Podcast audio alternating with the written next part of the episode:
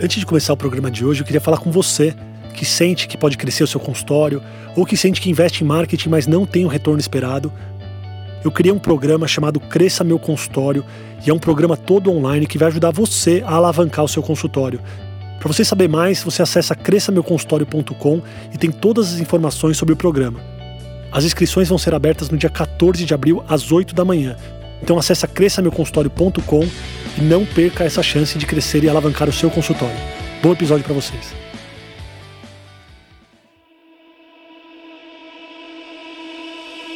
Está no ar o podcast O Consultório Entrevista.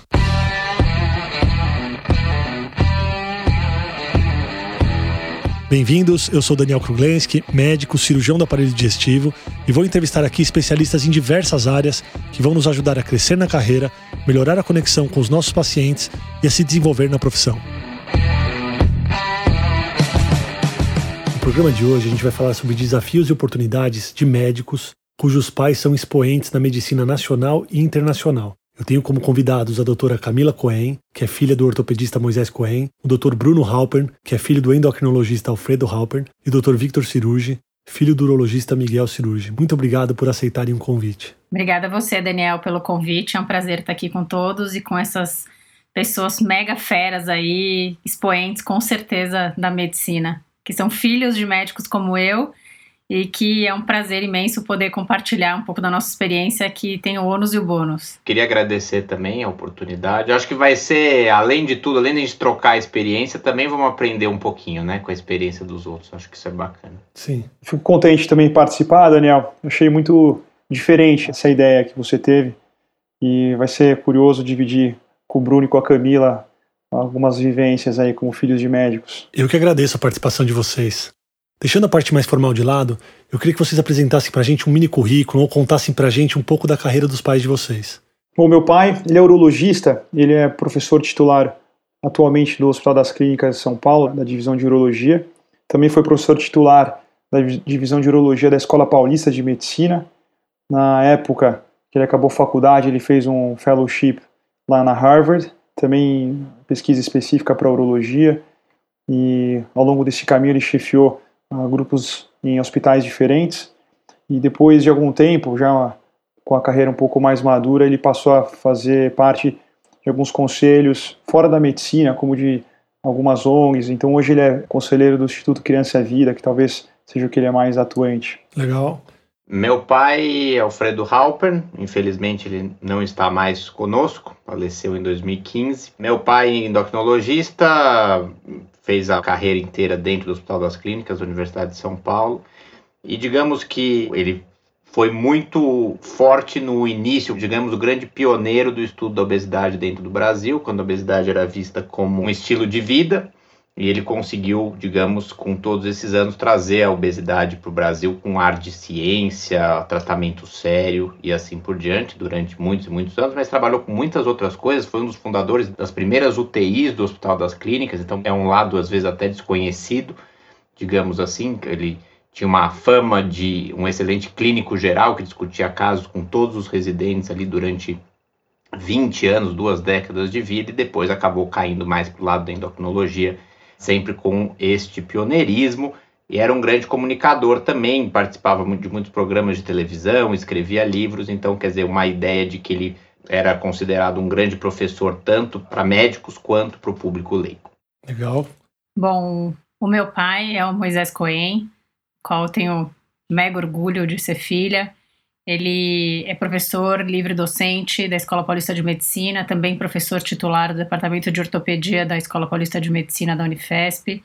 Foi o criador do grupo de medicina esportiva de lá, o grupo chamado como SET, que acabou trazendo muito da medicina esportiva para o Brasil. Foi, acho que, um dos grandes pioneiros da medicina esportiva no Brasil, tanto na parte como vertente ortopédica, como especialidade médica hoje em dia, que é uma especialidade médica recente, que é a medicina esportiva ele foi presidente da Sociedade Mundial Internacional de Artroscopia e Cirurgia do Joelho, que chama ISACOS. Foi o único presidente da América Latina até o momento. E acho que ele fez também um grande feito, né, na minha opinião, que foi fazer com que as duas filhas fossem ortopedistas também. O que já é uma especialidade super rara de ter mulher, ele ainda conseguiu a dobradinha de casa. Então, fora tudo isso, acho que ele tem essa, com certeza, é inspiração para o público geral, né, para muitos médicos e para o público feminino também, por ter feito isso em casa. Muito legal. Eu ia começar perguntando sobre as escolhas de vocês. Então, antes de vocês entrarem na faculdade de medicina, em que momento que vocês perceberam que o pai de vocês era um expoente realmente na profissão e como isso influenciou na decisão em fazer medicina, ainda não falando da especialidade? Camila, vamos começar com você? Claro. É muito difícil a gente perceber que o nosso próprio pai é um expoente. Pelo menos na minha casa foi um pouco difícil. Eu sempre vi meu pai muito esforçado, muito focado, muito determinado, sempre muito à frente do seu tempo, dando sempre muita aula em congresso. E aí, um certo momento, quando você está talvez no colegial, você percebe que ele é um cara realmente inspirador. É um cara que muitas pessoas se espelham, que fala muito na mídia, que as pessoas se aproximam e se identificam. Aí você vai começando a entender você vai indo nos restaurantes, nos shoppings, ele vai conhecendo todo mundo, vai na praia saindo para cumprimentar todo mundo. Aí você fala, nossa, como tanta gente que ele conhece e tudo isso veio do network da medicina. Então você começa a perceber que ele é uma pessoa sem dúvida respeitada pelo que ele é, mas também muito gostada pelas pessoas pelo que ele faz. Então isso é muito bacana. E aí tem até uma coisa engraçada, porque eu estudava num colégio judaico que não era tão forte na época, e acabei indo por Bandeirantes, que é um colégio forte aqui em São Paulo. E no terceiro colegial, meu pai falou para mim: Olha, tô abrindo um Instituto Coen, eu tenho uma parte de ortopedia, eu tenho uma parte de fisioterapia. Gostaria que você fizesse fisioterapia para dar uma ajuda lá na fisio. Eu preciso de alguém na fisio para me ajudar. Eu falei, pai, mas eu sempre quis fazer medicina, eu nem penso em outra coisa, não tem a menor possibilidade de eu fazer fisioterapia. E ele fez uma cara do tipo, putz, sério, eu precisava de alguém na fisio. E eu acabei fazendo medicina e a partir daquele momento ele nunca mais influenciou em nenhuma escolha, inclusive na cirurgia do joelho e na ortopedia também. Ele não influenciou em mais nada, deixou nós duas, né, eu e minha irmã, seguirmos o caminho que a gente realmente queria. Que legal. Bruno, você já sabia que você queria ser médico também? Não, eu não sabia. Eu decidi no terceiro colegial, enfim, aquelas coisas, a gente nunca sabe exatamente por onde entra. E mesmo quando eu entrei na, na faculdade de medicina, eu tinha uma ideia de ser psiquiatra, né? E você perguntou sobre essa questão de ser expoente ou não ser expoente, o quanto isso influenciou. Eu acho que, assim, em relação ao meu pai, uma coisa que ele tinha muito clara era o amor pelo que ele fazia, o amor pela medicina, por ensinar e por, uh, como é que eu vou dizer, sair um pouco do lugar comum, de fazer perguntas meio instigantes e assim por diante. E ele fez isso a vida inteira comigo e ele, de certa forma, com esse amor, ele passou isso para mim. Quer dizer, no sentido de que não é que ele me falou, ó, oh, vai lá fazer medicina, vai lá fazer endocrinologia. Essas discussões que a gente tinha, digamos assim, fez com que ele me fizesse perceber que realmente era uma especialidade muito legal sob a ótica dele, digamos assim. Então, eu acho que foi muito mais sob esse âmbito que ele me convenceu. É lógico que ele queria que eu fizesse medicina, a gente tinha algumas conversas de coisas das mais variadas, de viagens e coisas assim, que ele, ah, o médico também viaja muito, eu gostava de viajar e assim por diante, mas é muito essa influência do ponto de vista positiva, de conseguir ali me inspirar para seguir por esse caminho, e aí por isso depois eu acabei seguindo na clínica médica, endocrinologia, dentro de toda essa ideia também de que tinha muita coisa para se explorar. Não era um caminho necessariamente o mesmo, mas coisas que a gente podia fazer de diferente, porque principalmente na relação de obesidade e diabetes, o conhecimento estava crescendo muito, então sempre tinha coisas novas, não precisava fazer exatamente a mesma coisa que ele fazia. Legal. E você, Vitor? Puxa, eu tenho uma história parecida com o Bruno, no sentido que meu pai me serviu como modelo e foi devagarzinho influenciando a gostar de medicina. Ah, nós três aqui, pelo jeito que o Bruno e a Camila falaram dos pais, com certeza todos usam ou têm o pai como modelo, né, como exemplo. E na verdade eu não lembro quando eu escolhi medicina, eu sempre quis fazer, a vida foi avançando e eu continuei com essa ideia. Mas eu lembro de alguns fatos que me marcaram, que indiretamente talvez tenham me feito ah, gostar muito de medicina e pensar em ser médico. Uma vez eu fui para o Nordeste, meu pai era pequeno, a gente ia num congresso, depois ia viajar alguns dias juntos, viagem de pai e filho só. E quando a gente desceu no aeroporto, a gente ser adolescente, tinham quatro pessoas diferentes da cidade que descobriram que ia ter um congresso de urologia. Eles eram pacientes do meu pai, que eram do Nordeste, meu pai tinha operado eles. Eles procuraram o nome dele, descobriram o voo sem meu pai saber, sem perguntar para ninguém. Eles estavam esperando a gente na porta do desembarque E quando a gente saiu da área de embarque, todos vieram cumprimentar meu pai, uma grande comoção. E depois eles começaram a discutir para ver quem que ia levar meu pai para o hotel. Nossa. Foi super engraçado, mas umas coisas que marcam a gente. A gente vai sendo contaminado devagarzinho pela medicina e eu segui o caminho também. Acho que meu pai nunca falou diretamente, nunca tentou me influenciar diretamente para fazer medicina, mas foi algo mais natural que foi acontecendo. Depois na faculdade para escolher urologia, aí sim, ele fez um pouquinho de pressão, talvez. Legal. E é nítido como vocês três contando, vocês mostram o quão inspirados vocês são, né? E foram nos pais de vocês nas escolhas. Eu, pessoalmente, passei com o professor Miguel na faculdade. Com o professor Alfredo, eu encontrava ele na Atlética, ele ia caminhar na Atlética aos domingos com a filha e com a esposa, então a gente batia alguns papos ali. E o professor Coen, eu não tenho tanto contato com ele, mas eu sei que eles inspiram muita gente. Então, era uma dúvida minha sobre a escolha, mas ficou muito claro para mim que um filho se inspira no pai, quando o pai ainda inspira outras pessoas, imagina, dentro de casa é muita inspiração. Então, não é à toa que vocês, a Camila e a Karina foram fazer ortopedia, que o Bruno foi fazer endocrinologia, que o Vitor foi fazer urologia. E eu queria perguntar um pouquinho sobre a pressão. Então, agora vou falar um pouquinho do lado negativo, tá, pessoal? Se vocês tinham ou não essa pressão de se provar.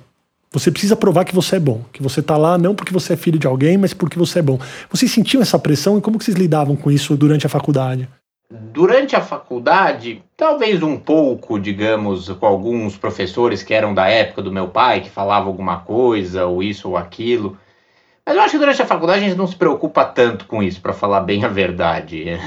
Não sei, eu acho que a gente tá, enfim, em outro, e a gente entende que são momentos diferentes. Depois eu não tenho dúvida que existe sempre uma questão de desconfiança. Ah, será que ele tá aqui porque é filho? E claro que você acaba tendo uma entrada um pouco maior em algumas questões, que você já conhece alguns outros médicos, você acaba sendo conhecido de uma forma que outras pessoas, quando estão saindo da faculdade ou saindo da residência, não serão. Então, isso não tem nenhuma dúvida.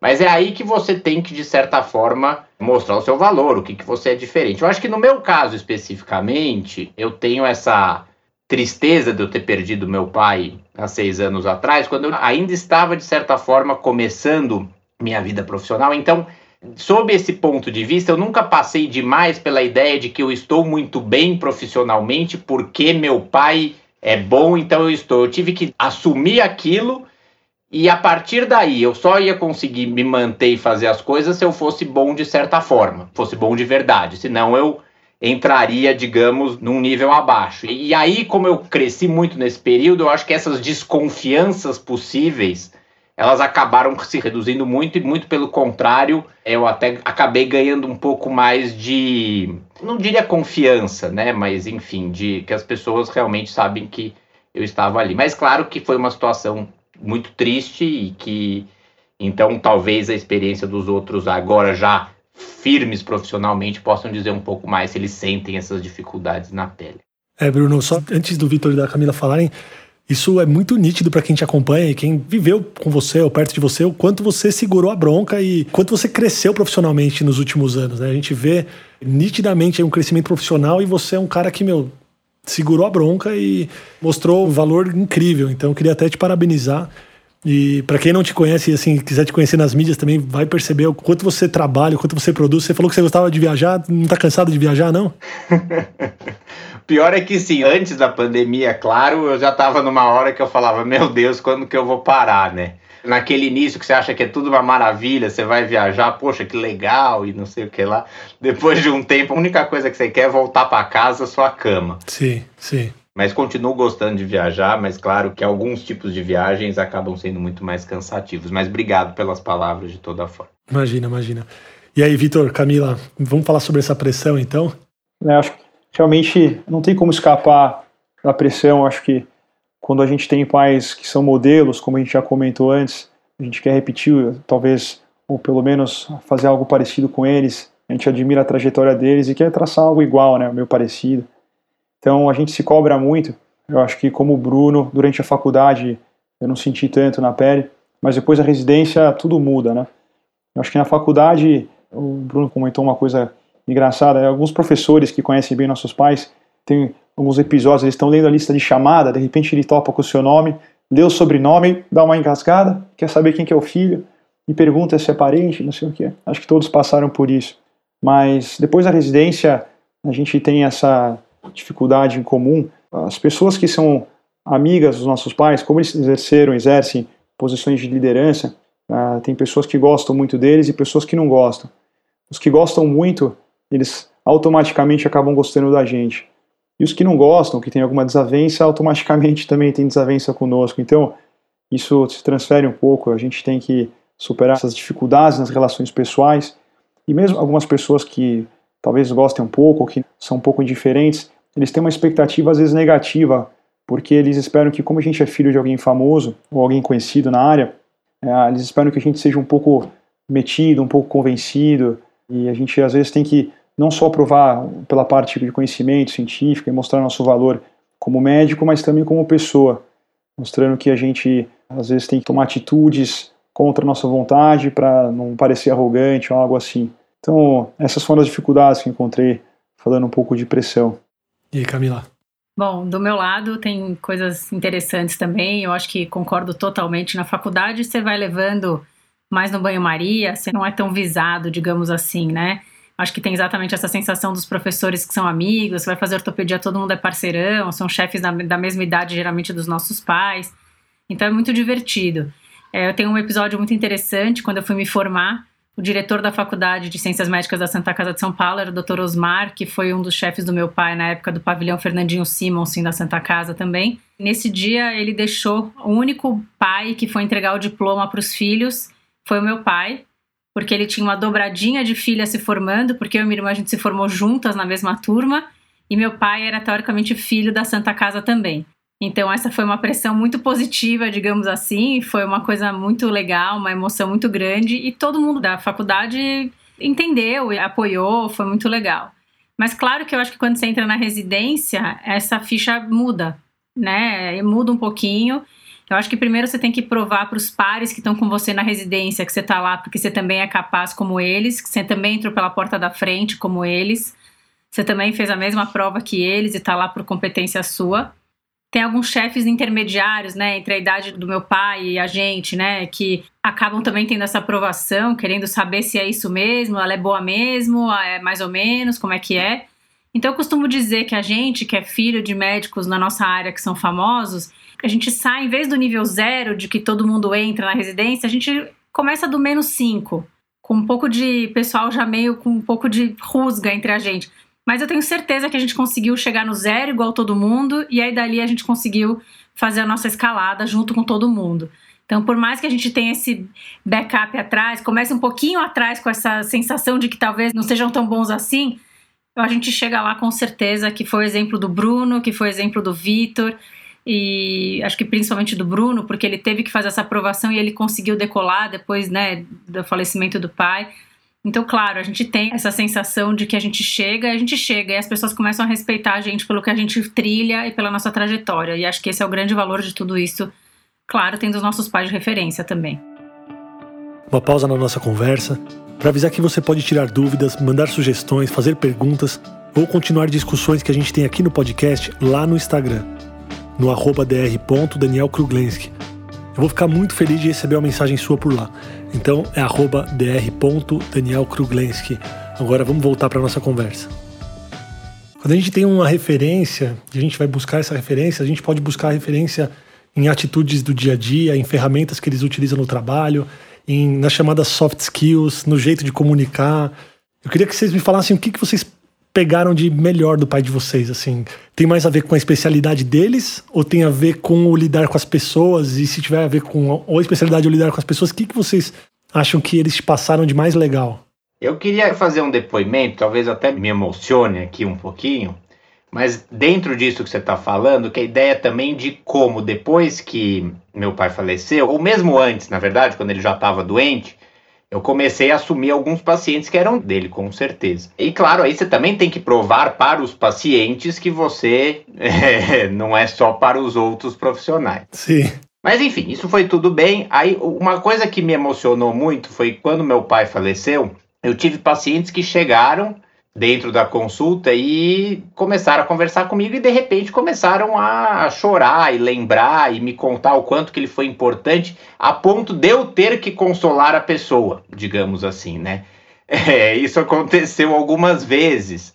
É, e isso deu, digamos, uma visão do meu pai que talvez quando ele era vivo eu não tivesse tanto de quanto ele influenciava as pessoas, né? E eu recebi isso também muitas vezes em também mensagens que eu recebi de gente que conhecia ele só pela TV e assim por diante que achavam que tinham perdido alguém da família diretamente. Então, eu acho que essa seria essa coisa que eu, que eu tento me espelhar, que não é só uma questão científica, mas como ele conseguia falar, seja pessoalmente com o paciente, seja via mídia, entrar dentro das emoções das pessoas e ter essa capacidade de empatia muito grande.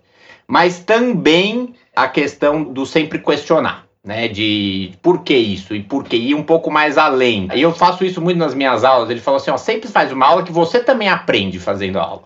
Se for uma aula que você não aprende nada, ninguém vai, sabe? É algo mais nesse sentido. Então, algo para você sempre tentar ir um pouco além, né? Sempre se questionar e ver o que, que você pode tirar mais de um assunto que sempre tem coisas. Então acho que isso é importante. E hoje mesmo, quando às vezes eu estou num caso difícil ou eu estou com alguma dúvida, eu penso o que, que será que ele faria? E aí às vezes eu acho a resposta tentando pensar se ele estivesse conversando com ele o que ele me diria para fazer. Muito bom. Você traz para o dia a dia. Então ele está aqui com você no dia a dia questionando tudo. É.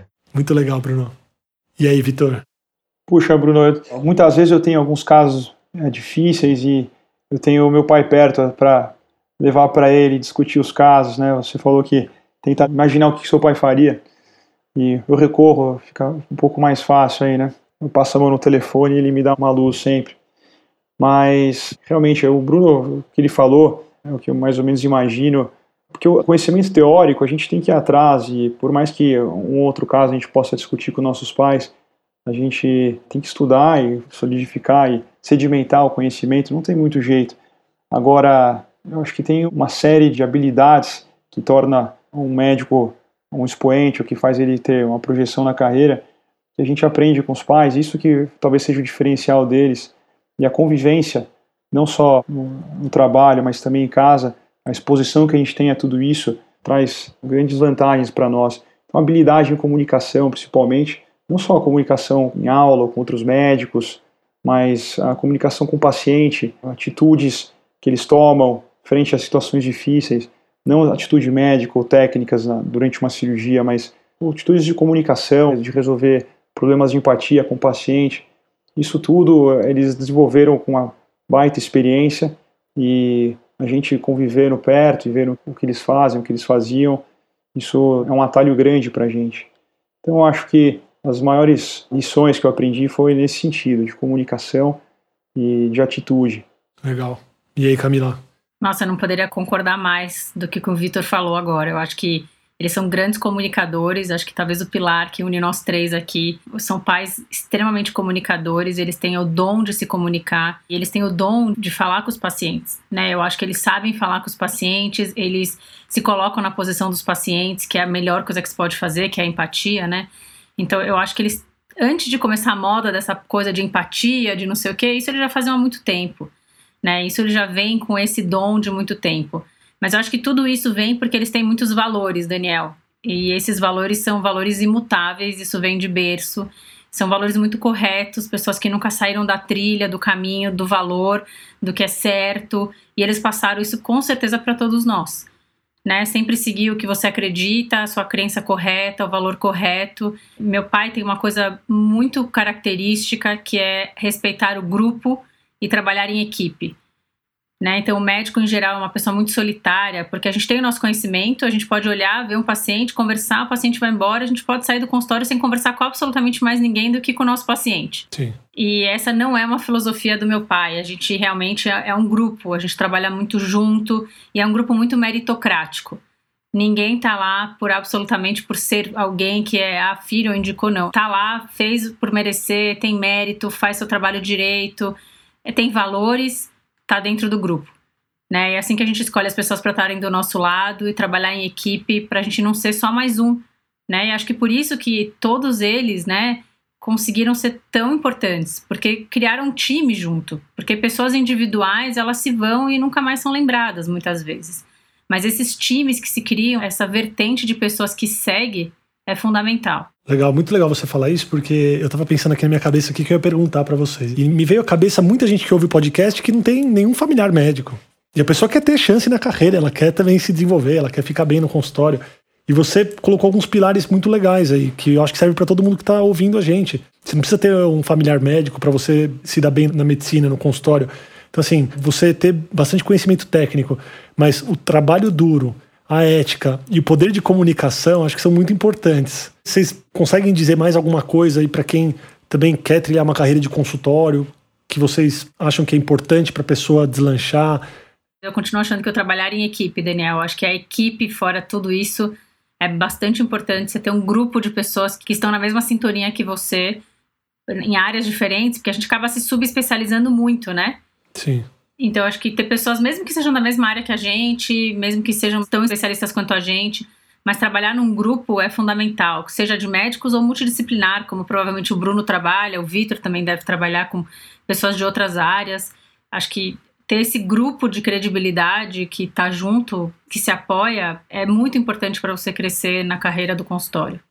E lembrando que é uma carreira de longo prazo, né? Não é um tiro de 100 metros, é mais que uma maratona. Então também não dá para ter aquela ansiedade de rapidamente já ter um consultório lotado e tal, mas você tem aquela sensação de que você está no caminho certo, isso é muito bom e é muito importante. Exatamente, eu acho que a paciência é fundamental, mas falar ética, eu acho que é, fazer a melhor medicina possível é totalmente viável e é a melhor forma no sentido de, principalmente da endocrinologia, a gente vê tanta gente que trabalha em áreas correlatas, com péssima formação, que fazem má medicina, digamos, como linha em si. E a Sociedade Brasileira de Endocrinologia, ela pega muito nisso, né, de, com os novos endocrinologistas, para mostrarem como é absolutamente possível se dar muito bem como médico fazendo a melhor medicina possível. Não só é possível, como é a única forma, na verdade, porque dos outros vezes você, se queima, você tem outras coisas, quer dizer.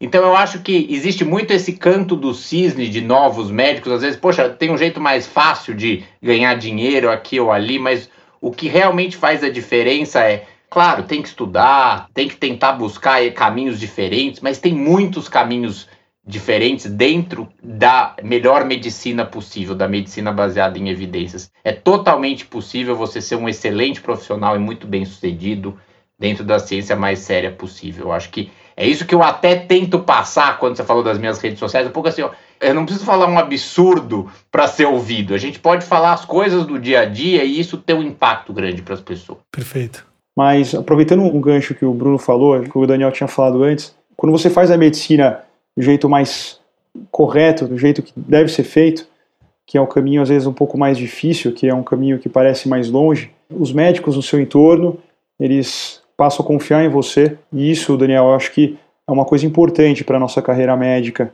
porque essa rede de contatos, você tem credibilidade, então eles passam a referenciar paciente e vão discutir caso com vocês. À medida que você vai tomando esse caminho de fazer as coisas do jeito certo, e você vai tendo reconhecimento por causa disso, é muito recompensador. E eu acho que é uma habilidade que é importante de desenvolver ou alguém desenvolver quando você quer ter uma carreira de consultório boa, né?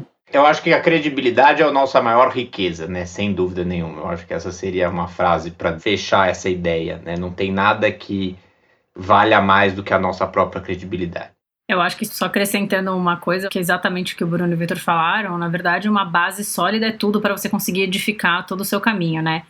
Se você sai com uma base enfraquecida, você não vai conseguir fazer com que os próximos steps e a próxima etapa, né, seja bem construída.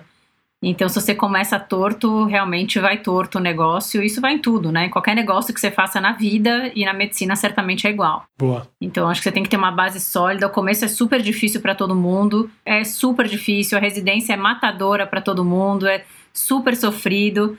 Os primeiros anos a gente fica extremamente perdido, não sabe da conduta direito. Claro que quando você tem o pai médico, isso te ajuda, porque você toca o telefone, você discute um caso na mesa de jantar, você tem uma facilidade, claro mas eu acho que muitas pessoas enxergam a gente, podem enxergar a gente, como a gente viveu isso. Eu tenho hoje muitos residentes que fazem igual com a gente, acabam utilizando a gente como mentores disso. Então, estão dificuldade, ligam pra gente, perguntam. E como a gente viveu muito isso, a gente não tem nenhum problema em discutir caso, muito pelo contrário, a gente até adora fazer isso. Provavelmente o Vitor e o Bruno também devem adorar quando ligam para discutir sem problema nenhum, a gente se sente valorizado. Então, se você cria uma base sólida e também é respeitado pela meritocracia, pelo que você faz, pelo que você tem os seus valores, as pessoas vão ficar à vontade de te ligar e vão ficar à vontade também de discutir com você as coisas de maneira tranquila e a gente só vai querer ajudar com certeza. Perfeito. Muito bom. Eu queria agora mudar um pouco o foco e perguntar da discórdia. O que, que vocês discordam dos pais de vocês? Ou se vocês não tiverem alguma discussão em relação a isso, mas o que, que vocês acham que vocês fazem diferente? Totalmente diferente do pai de vocês. Nossa, isso é difícil, hein? É. Meu pai sempre trabalhou muito, né? E minha mãe sempre ficou muito em casa para ajudar e ela sempre fazia dele um cara muito presente na nossa relação sem ele estar de fato, né? Então ela sempre colocava que, ah, eu vou falar com seu pai, vou ver isso com seu pai. Na verdade, ela que decidia, né? Mas ela sempre fez ele muito presente. Nos plantões a gente ia junto vê-lo tal. E hoje, na minha vida, ele realmente também tenta falar: ah, você tem que ficar mais em casa, você tá trabalhando demais e tal. E a gente acaba discordando um pouco disso. Eu falei: ah, mas você também trabalhava demais. Eu, eu também sou esforçada também, também saio para trabalhar. Então, existe um pouco, né, acho que a questão familiar, às vezes a gente acaba deixando um pouco de lado ou não, mas ele como pai, ele quer que a gente talvez fique mais tempo na presença da família do que ele se dedicou. Talvez ele sinta essa falta também naquele momento que hoje a gente não consegue mensurar, mas hoje ele já mais velho consegue mensurar que ele talvez tenha perdido um pouco da convivência familiar, apesar da gente como filhas não terem sentido essa ausência, mas. Interessante. Acho que talvez ele tenha sentido e hoje ele tenta replicar para mim. Fica mais em casa, vai mais com seus filhos, não vai para esse congresso, esse congresso não vale a pena. Então. Tem um pouco dessa discórdia, mas sempre a favor de eu tentar ficar pro meu lado pessoal com os meus filhos. Sim. E o que, que você acha disso quando ele te fala isso? A gente discorda. a gente discorda. Eu nunca vou me esquecer, a gente fez uma prova da Sociedade de Joelho, né? E foi o primeiro ano que eu era da comissão organizadora da prova. Meu filho tinha acabado de nascer, meu segundo filho. Tava com dois meses. E aí o presidente da sociedade falou: Cá, tem que ir, você organizou ali o negócio, era na Bahia o congresso, eu tava amamentando. Falei, mas como que eu vou? Não, você tem que ir, você tem que ir. Meu pai falou, de jeito nenhum que ela vai. Ele falou pro presidente, que ele já tinha sido presidente da sociedade, falou, não, ela não vai de jeito nenhum. Eu falei, eu vou. Eu vou no voo diurno, levo a bombinha de amamentar, não sei se vocês têm filho, mas levo tal da bombinha, tiro leite entre uma prova e outra, e aí depois à noite eu volto e dou de amamentar à noite. E eu fui. A contragosto, mas eu tenho certeza que ele ficou orgulhoso. Legal essa história. Eu acho que faz muito sentido o que a Camila fala. Talvez realmente meu pai tenha trabalhado muito em alguns períodos da vida e que a gente sentiu um pouco a falta. Assim, lembrando, não é que é uma coisa, ah, ele era ausente, não, de forma nenhuma, mas sem dúvida ele, já no final, ele se arrependia de ter trabalhado tanto. E ele queria mostrar pra gente que às vezes não valeria a pena trabalhar tanto, quer dizer, de trabalhar tanto ele abriu mão de algumas coisas que depois ele se arrependeu. Então, eu acho que aí no caso, não é exatamente o que você me perguntou, mas às vezes assim, eu me percebo trabalhando muito, aí eu me pergunto isso, será que eu não estou passando um pouco do ponto? Será que eu não estou também querendo espelhar demais até nisso em algumas coisas de não ter um limite de você achar, ah, não, sempre cabe mais uma coisa para fazer? Então, eu acho que é um ponto. Claro que de novo, esses anos agora de maior produção minha, eu já não esteja jamais com meu pai, eu não tenho esse tipo de discussão com ele, claro. Mas eu acho que fez muito sentido o que a Camila falou. Eu acho que uma coisa específica, que talvez aí seja relação à geração, é o estilo de aula, vamos dizer. Eu acho que meu pai ele tinha uma aula um pouco mais emotiva, muito mais opinativa em algumas coisas, e eu tento fazer sempre uma aula que eu posso ter opinião, mas eu sempre buscando muito, cavucando muito na evidência que existe. Até porque ele veio de uma época que você tinha muito menos artigos. Hoje em dia, né, qualquer assunto que você quiser, você acha muitas coisas para discussão. Então, isso é uma coisa que as pessoas dizem, né? Quer dizer, assim, ah, eu gosto muito das suas aulas, gostava muito das aulas do seu pai, mas elas têm um estilo diferente. Você tem um estilo mais de tentar provar tudo pela evidência, enquanto ele é muito mais pela emoção em alguns pontos. Legal, legal. Muito bem colocado. Eu acho que não tem um ponto grande de discórdia com meu pai, mas no dia a dia, sem dúvida, a gente tem vários pequenos momentos que a gente tem discussões e discorda sobre, não sobre conduta médica, mas às vezes sobre alguns casos, e enfim, são alguns momentos. Eu, vou citar um, uma passagem. Quando entrei na faculdade de medicina, primeiro dia de aula, eu estava saindo para ir lá para o pátio da faculdade e eu estava de camiseta e bermuda. Meu pai me viu na porta de casa de camiseta e bermuda e falou: Onde você vai? Falei, Poxa, eu tô primeiro dia de aula, não, você tem que ir de calça e camisa. Daí me fez trocar, eu fui de calça e camisa, e vocês conhecem bem como é que é o primeiro dia de aula na faculdade de medicina, e eu cheguei lá na frente, e tava aquela multidão de alunos novos com cabelo raspado, todo mundo de bermuda e camiseta, e por acaso meu pai tinha uma reunião na faculdade esse dia. Então ele passou ali na frente, uns 15 minutos depois que eu cheguei, ele viu todo mundo de bermuda e camiseta, e eu de calça e camisa no canto, meio aborrecido, meio isolado. E depois cheguei em casa, ele, obviamente tudo sujo, né, mas ele pediu desculpa para mim, depois falou que não ia interferir mais na, na vida médica aí, mas... Muito boa essa história. São pequenos pontos, isso é só uma história que foi um pouco mais anedótica aí, mas algumas discussões do dia a dia, mas com certeza nós três aqui, que temos pais médicos e a gente usa eles como espelho para nós, eu acho que não tem nenhuma grande ponto de discórdia, provavelmente, né? Muito bom. Eu lembrei um pouquinho aqui também, só para complementar, tem um pouco a ver com isso de aula, eu também casei com uma endocrinologista, né, minha esposa é endócrina também, então a gente às vezes assistia aula do meu pai em congresso, ela ficava do meu lado, ela falava, você fica muito nervoso quando ele dá aula, né, ele falava, e, tinha momentos que eu ficava mais nervoso, que eram momentos que, tipo assim, ah, eu não faria desse tipo, eu acho que o que ele tá falando não tem evidência, ele tá falando uma coisa, extrapolando muito, quer dizer, essa coisa, e que todo mundo achava o máximo a aula depois, e eu ficava meio nervoso, falando que eu achava que podiam achar que ele tava digamos, forçando a barra em algumas. Todo mundo adorava a aula, mas eu ficava lá meio nervoso com todas essas coisas. Né? E aí depois eu falava para ele, pai, você não devia falar esse tipo de coisa, porque, enfim, isso não tem evidência, lá. eu falei, mas eu tenho absoluta certeza de que isso é verdade. Isso era o controle de qualidade da palestra. não, exatamente, assim, não porque eu saiba, mas longe disso, mas é que ele tinha mais essa característica expansiva de falar o que ele achava independente de correr o risco de falar, ó, oh, o que ele está falando não é totalmente evidence-based. Mas eu acho que isso tem um pouco a ver com gerações também, né? De, de uma época em que Sim.